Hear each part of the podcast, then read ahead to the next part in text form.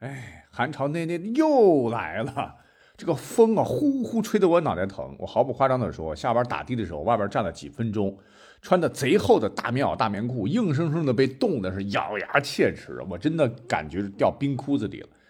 就想着怎么能赶快喝点热乎的东西，立马让身子热起来。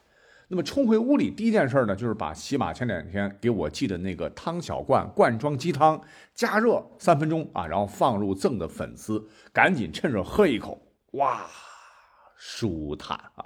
一罐就是水喷香的鸡肉，没有别的添加物，暖暖的喝起来，嗯，确实让我找到了当年我妈给我熬鸡汤的那个纯纯的香味。这个汤小罐类似小罐茶，确实省了很多烹饪的麻烦，非常的方便哈。那如果我要靠这个挣钱，那真的饿死了。西马是希望主播来推荐，因为我尝了以后觉得还可以。那既然西马说了价格一定要最低折扣，那各位可以不妨试一试啊。那节目下方小购物车或者是节目介绍里边点那个点我点我点我，各位可以去看一看。原本是六十四块八四罐两包粉丝还有汤杯，现在是四十五块八一罐不到十二。如果说好吃实惠，您可以再买。好，下面来听节目吧。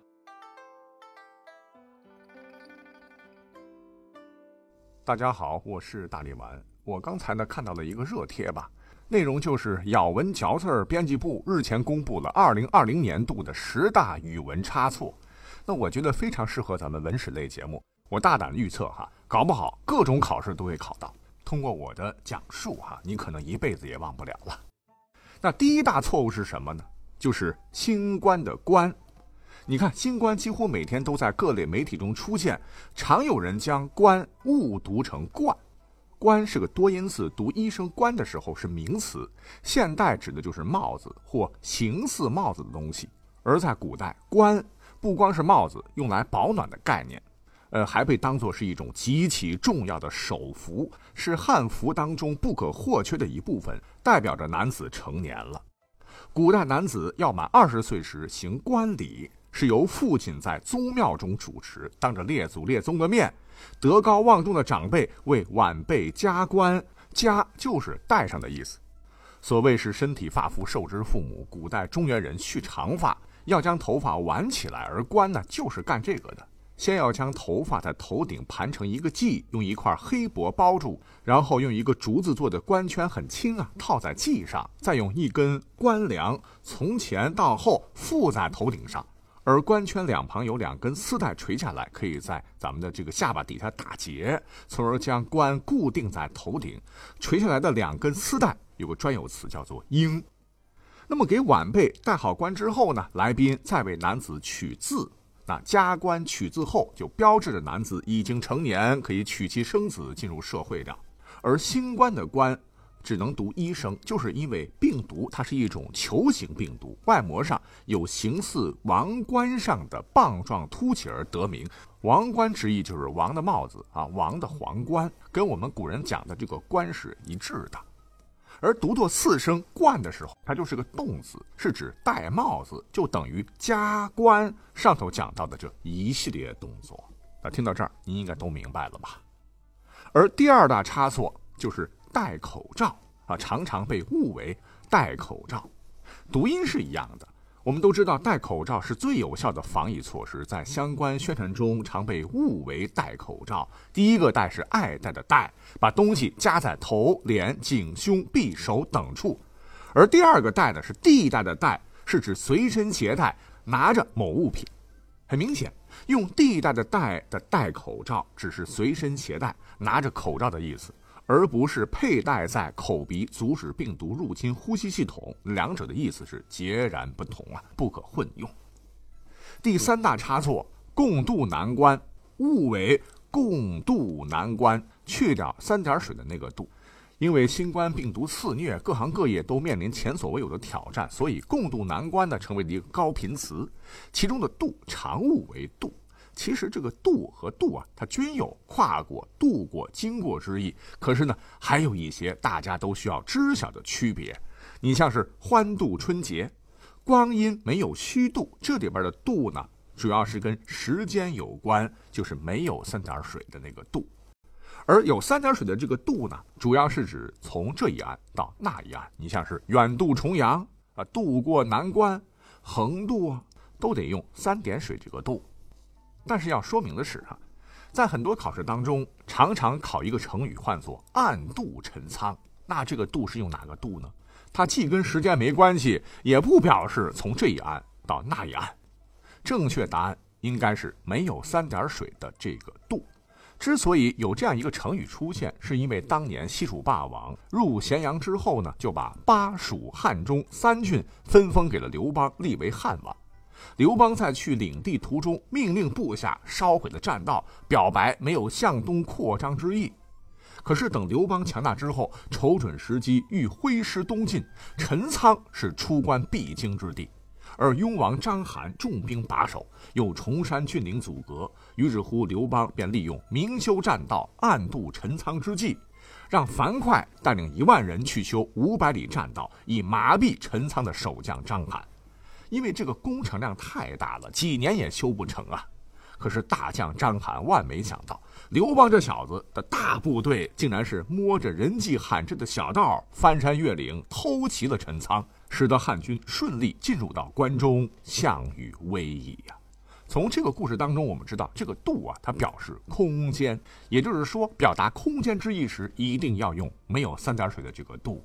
你像王之涣的《凉州词》说：“黄河远上白云间，一片孤城万仞山。羌笛何须怨杨柳，春风不度玉门关。”是不是这个“度”啊？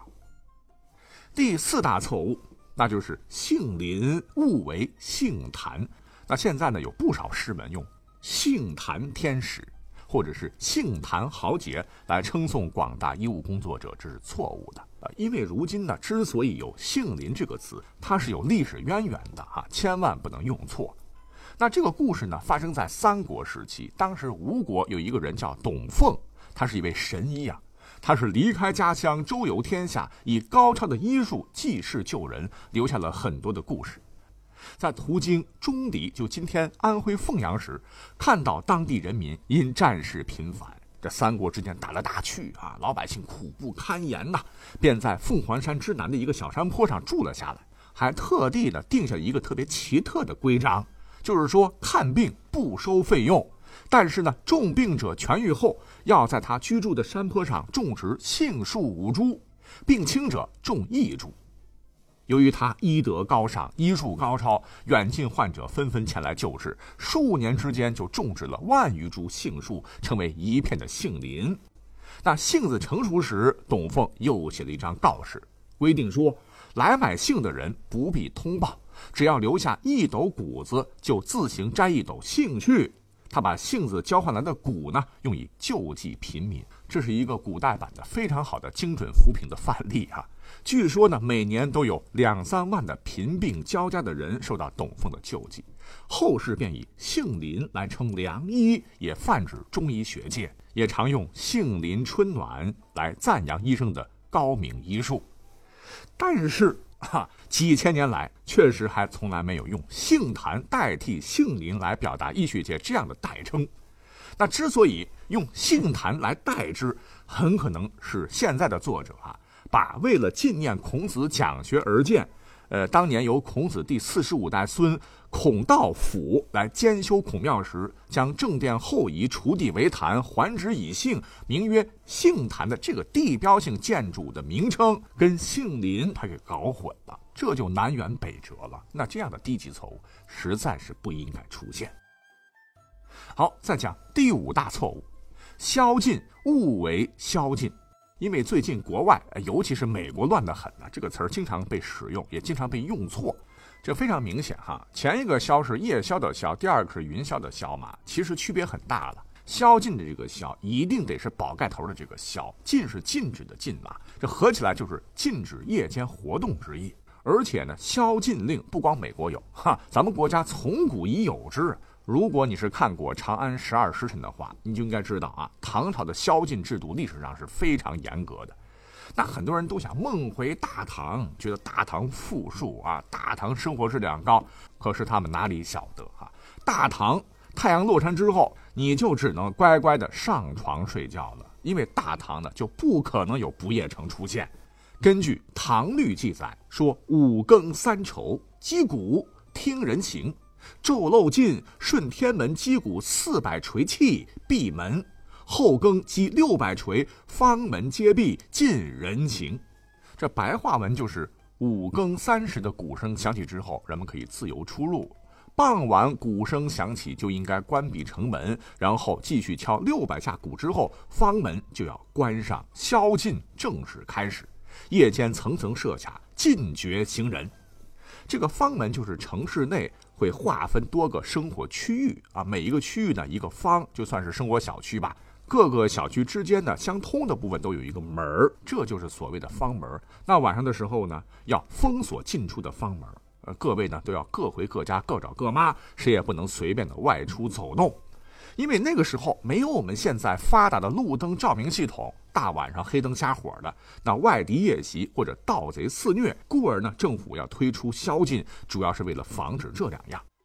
那宵禁制度啊，执行的是非常严苛的。我们举个真实的例子啊，你像唐朝有个著名的大诗人叫温庭筠，有一次在扬州城喝高了，忘记了宵禁，醉醺醺的朝家赶，好死不死，半道上撞到了巡逻的衙役，对方二话不说冲上来，摁住温庭筠，管你谁谁谁，一顿狠揍啊！温庭筠的牙齿直接都被打断了好几颗，故而呢，他悲痛的写道：“盖前杨子苑，夜醉为罗族击折其齿。”可见这事儿对他的精神和肉体造成了很大的伤害，但他应该知道，他应该庆幸自个只是掉了几颗牙。如果这个事儿呢发生在京城，碰到巡逻的精武卫，对方直接一金瓜锤，呱唧一下，脑瓜子稀碎，命直接就丢了。你掉几颗牙还算便宜的了。能把夜宵的这个宵写成云霄的霄，肯定是眼力劲儿不好所致。而第六大错误是挤兑兑换的兑误写为挤兑对付的那个兑。我们经常看到新闻报道说，在新冠疫情威胁下，很多国家的医疗系统几近崩溃边缘。那不少媒体称，医疗资源出现了挤兑，就把这个兑给用错了。你要知道，这个挤兑对付的兑是逼迫难为的意思。例如，你别老挤兑他呀，他老爱挤兑别人等啊。北京话里就常说挤兑这个词儿。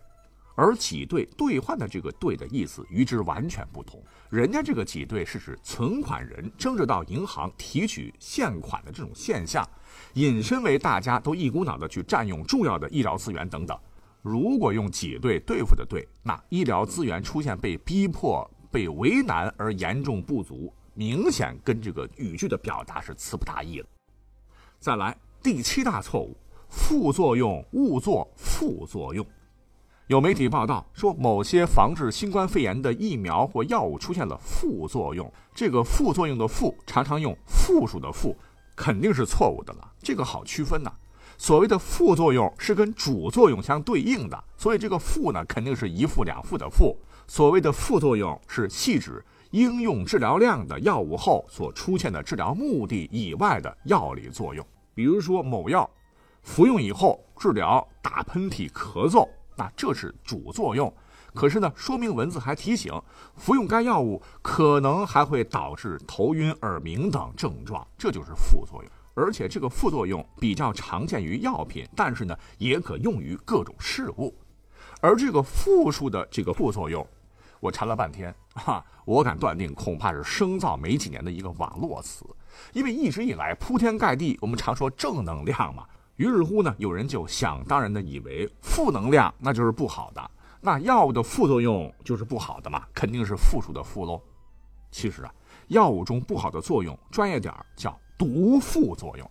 可见将负数的负用在副作用里，肯定是想当然了。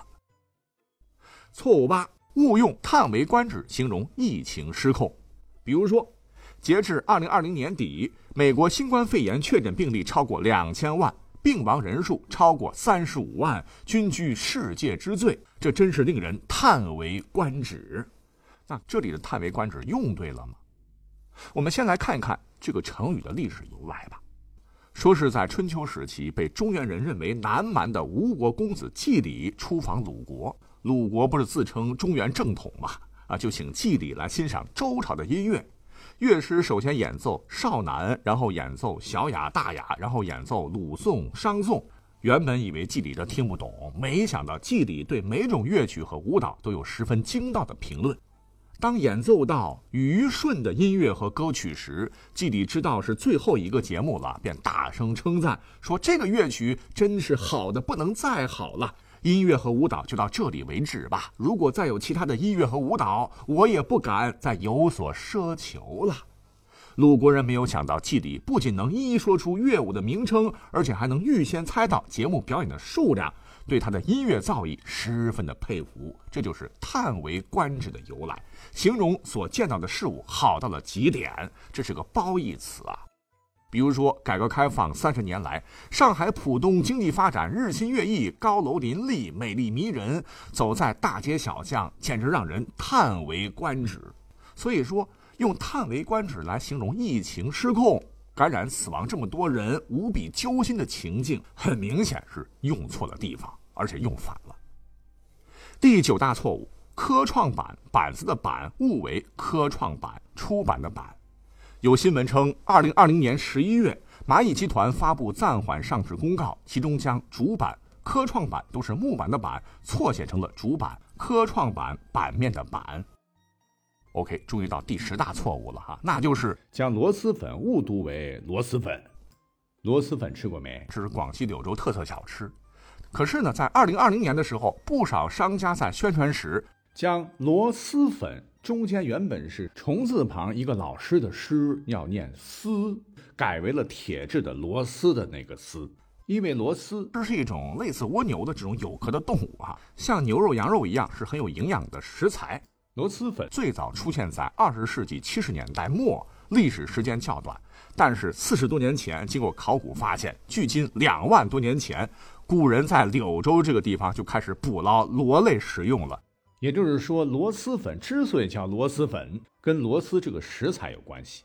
有人把淡水螺当成了金属制的螺钉，那敢问，螺钉是我们人类牙口能够咬得动的吗？实在是太夸张了。好，感谢收听本期节目。那降温了啊，一定要做好防寒保暖，谨防感冒。我们下期再会。